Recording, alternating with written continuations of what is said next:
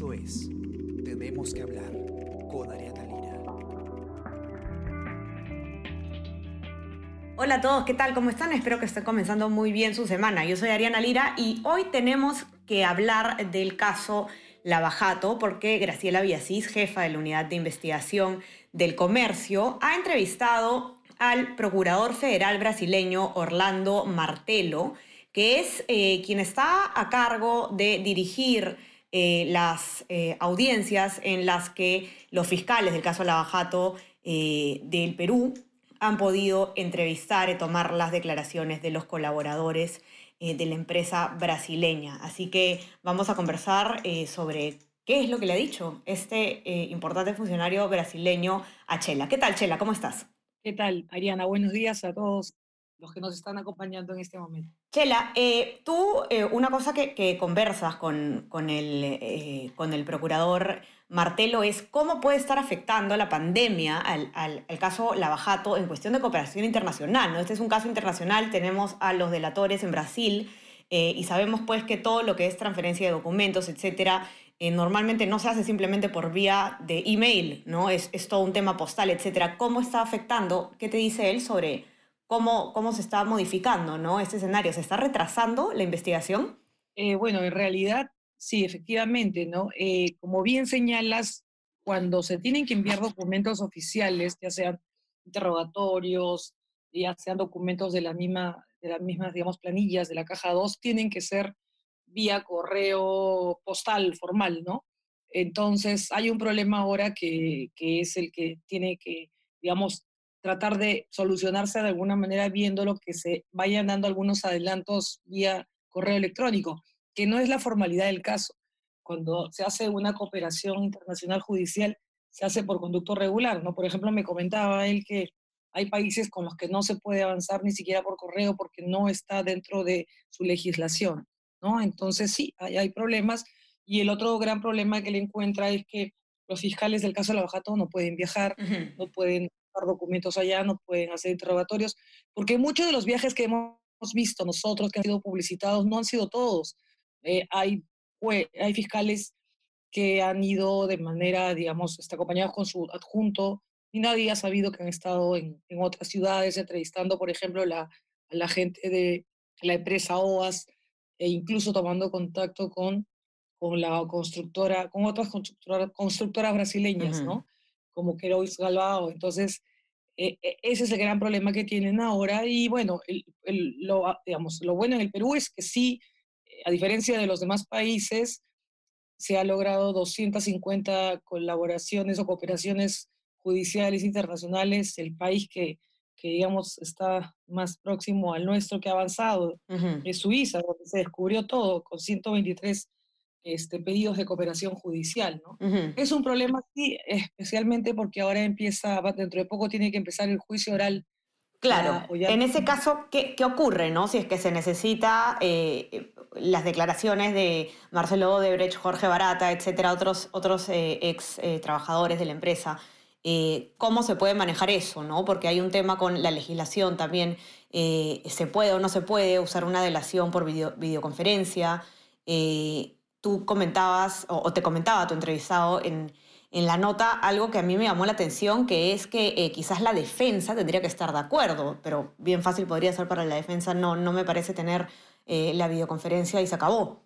A ver, te comento, eh, cuando se hizo el acuerdo de colaboración eficaz, la empresa brasileña se comprometió a llevar a todos sus investigados, procesados en hora, bueno, testigos, Jorge Barata, Marcelo Debrecht, Luis Mameri, y todos los otros ex ejecutivos que han declarado, incluso traerlos al Perú, porque esa era parte del acuerdo, o sea, eso estaba totalmente definido. Y lo que hay es un problema que ha, que ha surgido por la pandemia, es decir, hay, eh, eh, si acá tenemos problemas en Brasil, creo que están, están aún peor. Es decir, existen problemas, por ejemplo, logísticos. Ellos mismos no están yendo a trabajar, tienen prohibiciones de hacer algunas audiencias presenciales, porque a ellos, o sea, digamos, es una organización vertical, el Ministerio Público o la Procuraduría, como le dicen allá federal. Entonces, la solución que se está dando es que sea una videoconferencia. que se tienen que poner de acuerdo todos, pero siempre se va a privilegiar el acuerdo, es decir, se debería hacer. El problema es, ¿se puede hacer? ¿Se va a poder hacer? Es decir, ¿se van a poder trasladar? ¿Van a poder tener todo listo? ¿Es un problema logístico? Eh, mira, la verdad es que aún no se sabe, no se sabe todavía porque esto de la pandemia nadie se lo esperó. Eh, los brasileños sí tienen un compromiso de cumplir y presentar a sus testigos, o sea, es decir, Marcelo Debrecht debería declarar, deberían declarar todos, pero también tienen que ver su tema de salud, o sea, es todo un problema porque no solamente tiene que estar presente él, él tiene que estar con su abogado, ¿no? Incluso tendrían que trasladarlo, si es necesario, a la Procuraduría o a la sede del Ministerio Público. Allá se le llama. Entonces es un tema que tienen que eh, ponerse de acuerdo las partes. También la defensa y ver si, la, él, por ejemplo, él dice la legislación peruana lo permite. Sí lo permite. Ah, sí lo permite. en el caso, por ejemplo, lo permite porque en el caso, recuerdas, de la centralita, el, el fiscal, me ha ido el nombre ahorita del fiscal, bueno, que vio el caso de la centralita, hizo videoconferencia desde acá y allá lo recepcionaron el Poder Judicial. Se me dio el nombre ahorita del fiscal, pero que logró es tomar la declaración de uno de los ex ejecutivos de Odebrecht que estuvo vinculado a las obras de ANCA, ¿no? que es Raimundo Trindade Serra. Pero este, es un tema que no se sabe pues cómo, cómo abordarlo aún, porque hay problemas en todos lados por un tema sanitario, una emergencia sanitaria. Y lo que sí ha propuesto, por ejemplo, el equipo especial, es que todas las declaraciones que ellos tomaron se consideren una prueba anticipada, es decir, lo que están pidiendo es que haya una iniciativa legislativa para que lo que declararon en Brasil en presencia de los abogados, de los investigados, que le da garantía o, te asegura un debido proceso, se tome como prueba anticipada. Pero eso aún es una iniciativa legislativa que entiendo que la fiscal de la Nación la va a presentar pronto, porque esto ya no hay tiempo que perder, ya varios meses se han, se han perdido. Entonces, esa es otra posibilidad que también este, se está viendo, ¿no? La posibilidad de, de tomar eso. Pero quizás los abogados, lo más probable es que no estén de acuerdo, porque, por ejemplo, Nakazaki y otros abogados son muy buenos oradores que lo que van a querer, pues, es enfrentar, ¿no? A las dos partes. Eh, y es difícil enfrentar, por ejemplo, un testigo peruano versus un documento. Lo ideal es un testigo peruano versus quien lo acusó, ¿no? Barata, Marcelo Odebrecht, Luis Mameri, este, o sea, eso sería lo ideal.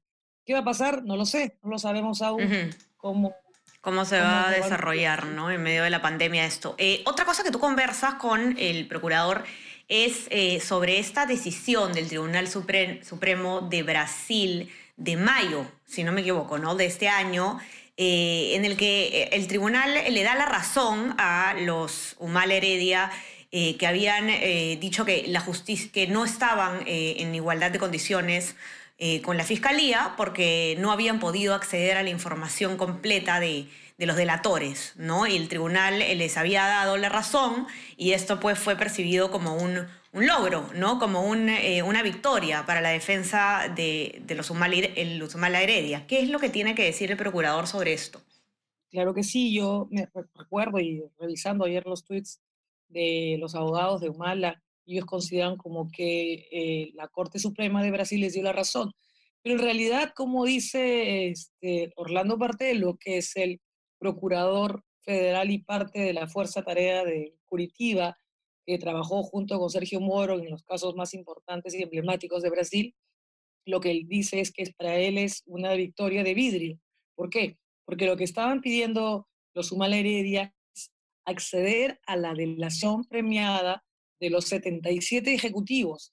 La, delación que involucra a todos los funcionarios de Brasil, a los de Perú, pero de forma general y a, de los, y a los de todos los países, ¿no? que, que, digamos, lo dijeron de manera incipiente, de manera primaria. Entonces, ellos lo que decían era que querían acceder, ellos decían que querían acceder a esa información. Pero lo que no sabían es que nunca los fiscales peruanos pidieron esa información. Entonces ellos reclamaban que, que, que no había igualdad de armas, ¿no? Eh, entre ambos. Pero eh, el tribunal les dio la razón a ellos, efectivamente, pero no sabían y no conocían en ese momento que nunca el equipo Lavajato pidió esa información. Más bien, el equipo Lavajato se basa de una declaración que Barata da en diciembre del 2016 aquí en Lima, en Perú, y de ahí parte la investigación que hace el, fiscal Germán Juárez cuando viaja e interroga a Odebrecht, a Barata, varias veces, y a todos aquellos que participaron este, ¿no? de, de la caja 2. Entonces, cuando ellos reclaman y dicen, en realidad, ¿qué han logrado? Una, acceder a una delación del año 2016, donde el capítulo peruano es incipiente y es muy general, porque ellos sí han accedido en todo momento a toda la información que surge a raíz de la investigación que abre el fiscal Germán Juárez. Por lo tanto, entonces sí se precisó, se aclaró. Es más, hay un documento que ha llegado de Brasil diciendo que efectivamente este, le daba la razón también a la fiscalía, porque ellos no, nunca pidieron esa información. Entonces es una victoria pírrica porque no hay nada que celebrar, porque lo único que hay es que aquella vez dijo Barata sí, también eh, se aportó a esta campaña, punto, nada más. Pero habló de todos los países, de todas las campañas de los países, o sea, nada. Y los demás han podido acceder ellos mismos, porque acuérdate que para que se haga una audiencia ya tiene que estar presente, o sea, para recoger un testimonio tiene que estar presente la defensa. ¿No? Es obligatorio y siempre ha estado presente la defensa de los humanos. Por lo tanto, la información principal, mayor, está aquí en el Perú. Y ahora, otra, otro tema que también eh, tocan es, son los cuestionamientos, uno de los cuestionamientos que se hace a la investigación, eh, la Bajato, que, que, son cuestionamientos que obviamente eh, ensombrecen de alguna manera o, o, ponen en duda ¿no? la investigación que está haciendo el equipo especial aquí que es que Odebrecht ha indemnizado a los trabajadores, eh, a, sus trabajadores a cambio de, la delación premiada, ¿no? Eh, esto hace que algunas personas piensen que lo que están diciendo los trabajadores es algo que, va, digamos, en línea eh, para no manchar a la empresa o tratar de salvar el, pellejo a la empresa de alguna manera.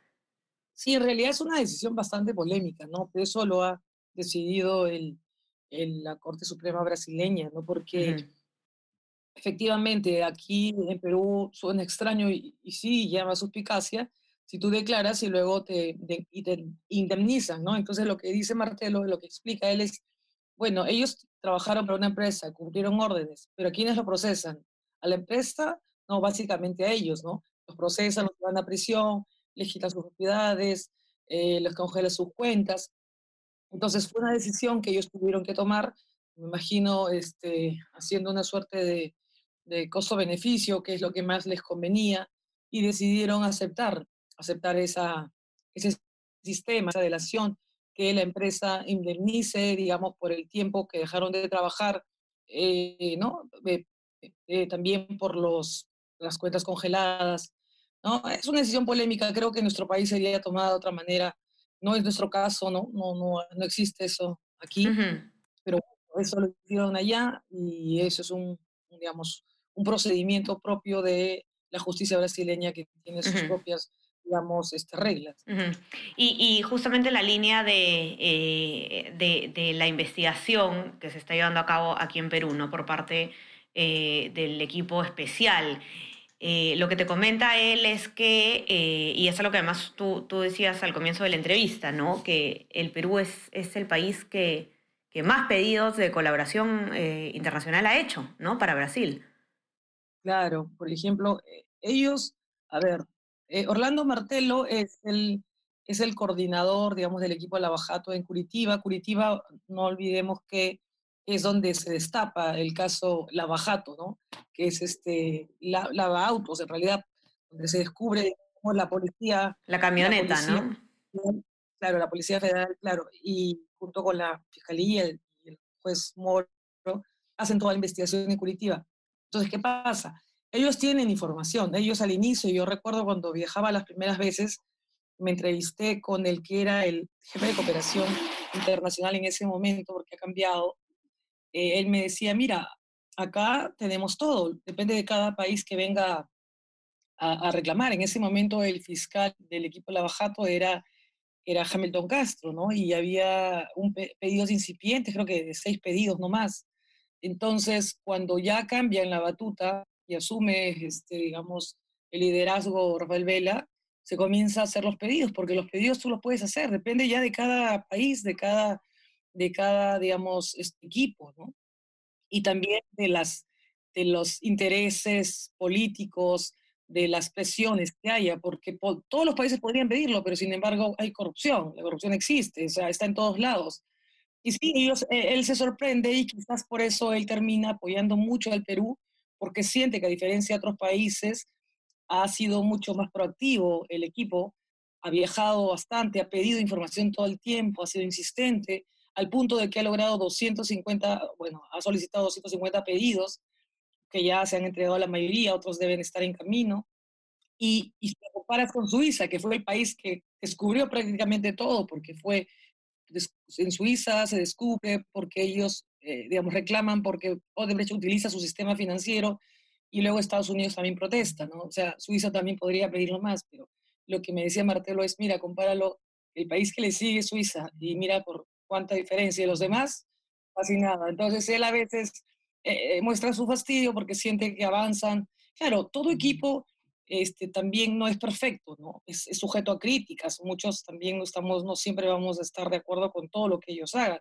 Son, humanos, también a veces se, quizás se sobreexponen, pero lo cierto es que han logrado cosas significativas porque han conseguido información del bendito, digo, bendito servidor que está ahí, que ahí está la prueba y es la mina de oro de todos, que tienes que ir destapándola poco a poco, porque hay que decir la verdad, Jorge Barata tampoco es que un colaborador desde el inicio muy, este, digamos, este, proactivo, él más bien fue, fue respondiendo de acuerdo a lo que le iban preguntando, pero cuando ya la situación se le puso compleja y entiendo que, que me parece que el fiscal José Domingo Pérez y Rafael Vela le dijeron, bueno, te, vamos a enviar a prisión, porque la prisión es internacional. Ya se asustó, vio, vio cómo, de, de, qué se trataba y ya pues comenzó a hablar, a hablar más, ¿no? Entonces no es una situación sencilla, no creas que hablar pues con Odebrecht es, es bueno, es una empresa que claramente tiene intereses, una empresa claramente corrupta, que utiliza un montón de mecanismos, que ha sabido crear cuentas secretas, offshore, abrir, abrir offshores en el mundo. Es como negociar pues con un delincuente. Entonces, tienes que, al sentarte con el delincuente, ya sabes que vas a ir, vas a asumir los activos y pasivos. Los activos, la información, los pasivos, que pues de pronto tenga una memoria selectiva. Entonces, ahí viene el trabajo del fiscal, ¿no? De arrinconar, de presionar, de empujar, porque según lo que yo he podido ver y viajar, ¿no? No ha sido sencillo, no es sencillo tratar con ellos, sí es una gran ayuda por ejemplo, está la presencia de Orlando Martelo, porque Martelo es, es quien, también por el idioma, porque él habla pues, español inglés, digo, español, perdón, portugués, ha podido poner en orden, ¿no? Es mm. decir, si, alguien, si algún abogado por ahí salía del tema, eso no es la pregunta, o si el mismo fiscal salía del tema, eso no es, no, no es el pliego cuestionario que se envió. O sea, él pone orden, pone orden y es, una, es un gran aliado en realidad, porque en su país también se le reconoce por su trabajo que hizo junto a, este, a Sergio Moro antes de que asuma el Ministerio de Justicia. Sí, eh, de verdad eh, interesante la entrevista. Entren a verla los que están eh, escuchándonos. la pueden encontrar en nuestra web, elcomercio.pe, y por supuesto en la versión impresa del diario también. y bueno, no se olviden también de suscribirse a nuestras plataformas. estamos en Spotify, en Spreaker, en SoundCloud y en Apple Podcast para que puedan escuchar este podcast y muchos más que tenemos eh, para ofrecerles. Y también suscríbanse a nuestro WhatsApp, El Comercio Te Informa, para que puedan recibir lo mejor de nuestro contenido a lo largo del día. Chela, muchas gracias por estar hoy día aquí. Gracias a ti, Ariana, y estamos en contacto. Que tengas linda semana y ustedes también. Conversamos mañana. Chau, chau. Esto fue Tenemos que hablar. Esto fue El Comercio Podcast.